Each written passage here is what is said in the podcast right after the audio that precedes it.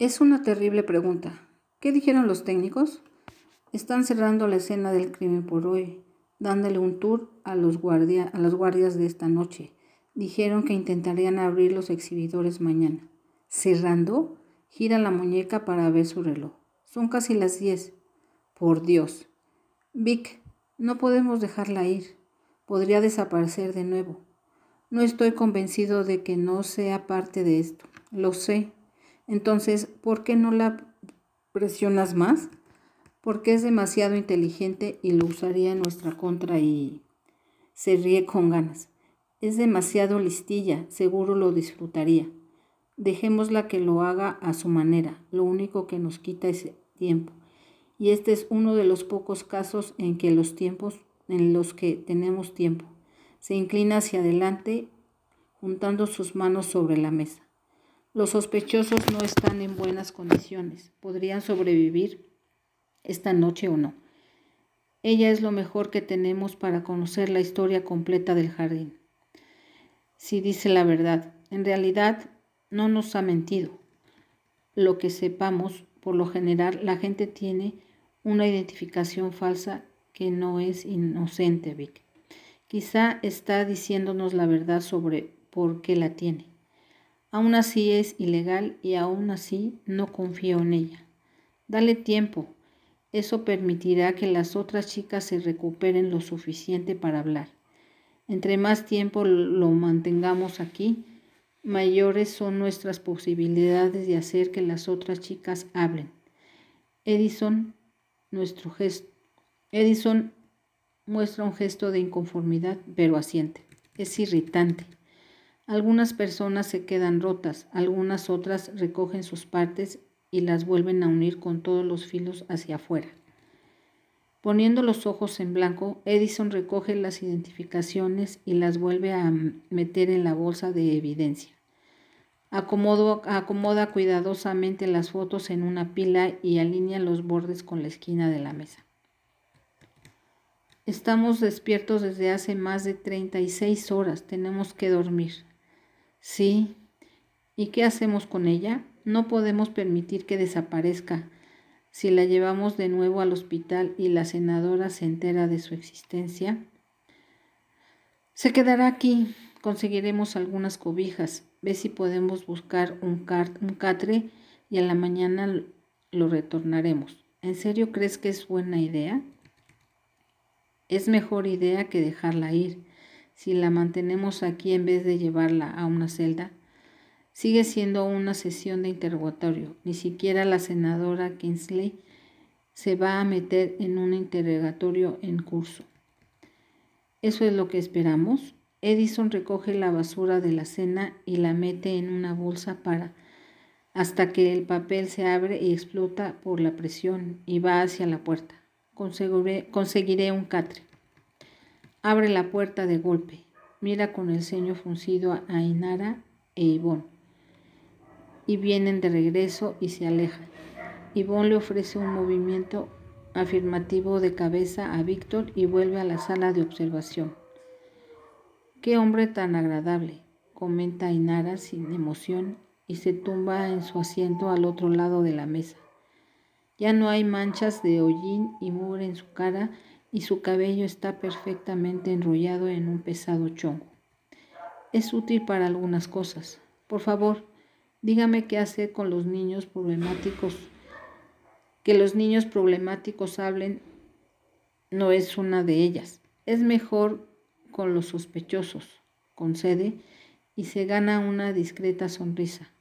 Busca algo con lo cual ocupar sus manos pero el, el carácter compulsivo de Edison dejó la mesa perfectamente ordenada. Cuéntame sobre la vida en el jardín. ¿Cómo? El día a día, cuando no pasaba nada fuera del ordinario. ¿Cómo era?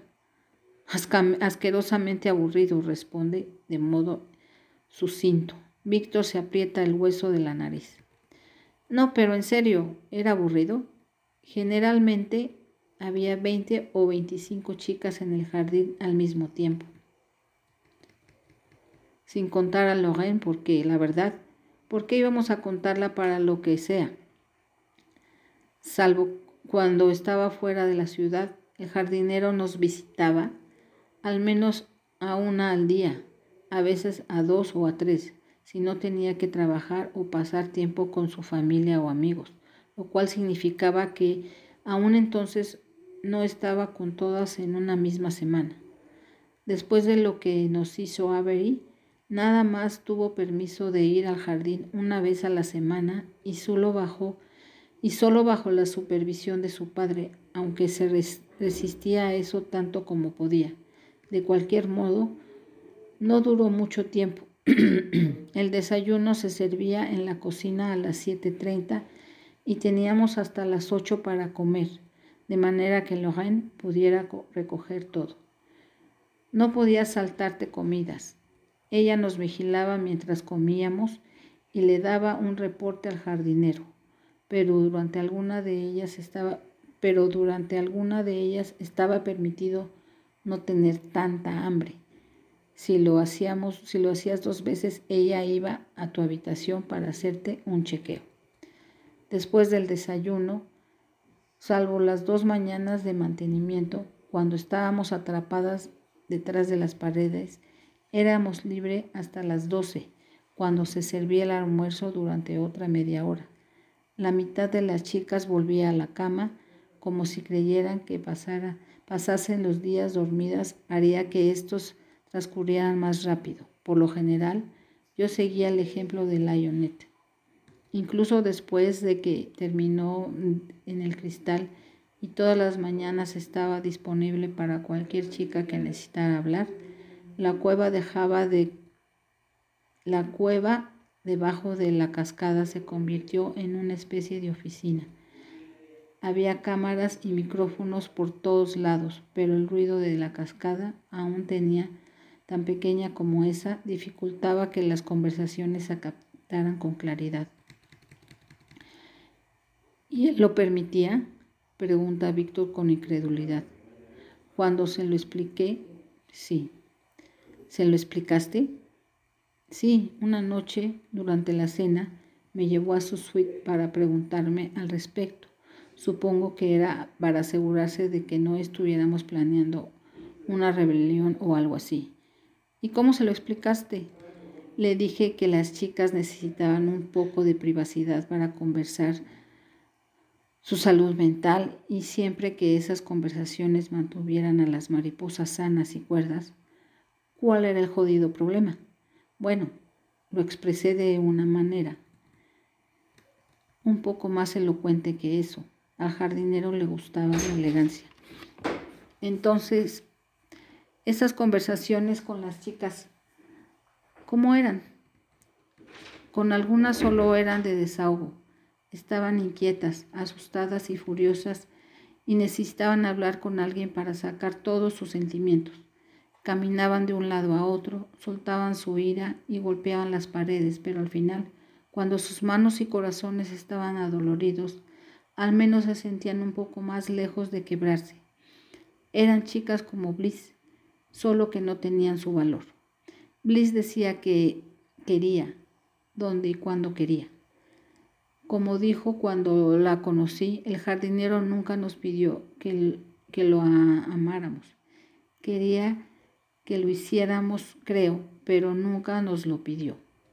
Me parece que valora la honestidad de Bliss, valoraba la, la eh, honestidad de Bliss, al igual que llegó a valorar mi crudeza. Algunas de las chicas necesitaban consuelo, algo en lo que yo no era especialmente buena. Podía soportar algunas lágrimas o las lágrimas que salían durante el primer mes en el jardín, pero cuando seguían y seguían y seguían durante semanas y meses, e incluso años, bueno, por lo general, era entonces cuando pedía la paciencia y les decía que lo superaran. O si me sentía magnánima ese día, las enviaba con Evita. Evita era una vanesa americana. El tatuaje de su espalda tenía delicados naranjas y amarillos pardos y las puntas de las alas se abrían formando intrincados patrones negros. Evita era dulce, pero no muy brillante. No lo digo con maldad, solo es la verdad. Tenía el entendimiento de un niño de seis años, así que el jardinero era una fuente de asombro diario para ella. El jardinero solo la visitaba una o dos veces al mes, porque ella se sentía muy confundida y asustada ante lo que él quería, y Avery no tenía permitido ni siquiera acercársele. Cada vez que se iba con el jardinero, a todas nos preocupaba que terminara en el cristal, pero su dulzura tan simple era algo que él parecía apreciar.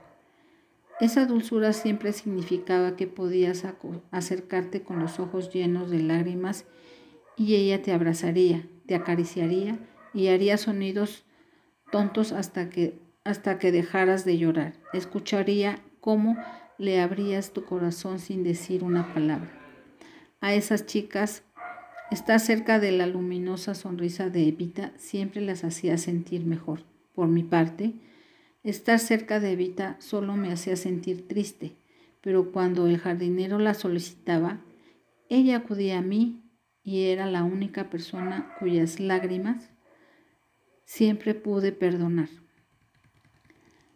Hay que evitar aún, hay que enviar a un experto en discapacidades al hospital?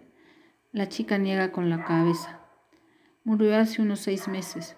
Fue un accidente. Alrededor de las 11:15 la oficina cerraba y algunas corríamos dando vueltas por los pasillos. Cuando estaba presente, Logan nos miraba con odio, pero nunca decía nada al respecto porque a decir verdad era el único ejercicio que hacíamos. El jardinero no nos, no nos daba pesas, ni caminadoras, ni nada, porque le preocupaba que los usáramos para lastimarnos. Luego, después del almuerzo, teníamos la tarde libre hasta la cena, a las ocho en punto. Era entonces cuando el aburrimiento atacaba. La cima del peñasco se volvió mi espacio personal, aún más que la cueva de la cascada, porque yo era una de las pocas que disfrutaba escalar y recostarme cerca del cristal que marchaba los confines, marcaba los confines de nuestra prisión. La mayoría de las chicas se sentía mejor fingiendo que el cielo no estaba tan cerca, pretendiendo que nuestro mundo era más grande de lo que era y que nada nos esperaba en el exterior. Si eso las ayudaba, no iba a discutir con ellas, pero a mí me encantaba estar ahí arriba. Algunos días incluso trepaba a los árboles, me estiraba y presionaba la mano contra el cristal. Me gustaba recordarme que había un mundo más allá de mi jaula, aunque no fuera a volver a verlo. Al principio, algunas veces Lionette, Bliss y yo nos tendíamos bajo el sol de la tarde y hablábamos o leíamos. Lionette hacía sus creaciones de origami. Bliss jugaba con la arcilla polimérica que le compraba el jardinero y yo leía en voz alta obras de teatro, novelas y poesía. Pero a veces bajábamos al nivel principal donde el arroyo dividía la hierba tan crecida que casi parecía una jungla y pasábamos el rato con las otras chicas. A veces simplemente leíamos juntas o hablábamos de cosas menos delicadas pero también jugábamos cuando nos aburríamos lo suficiente. Aquellos eran los días que parecían hacer más feliz al jardinero. Sabíamos que había cámaras en todos lados porque, las, porque por las noches se veían unos puntitos rojos que parpadeaban, pero en los jardines en los que jugábamos, él iba al jardín y nos observaba.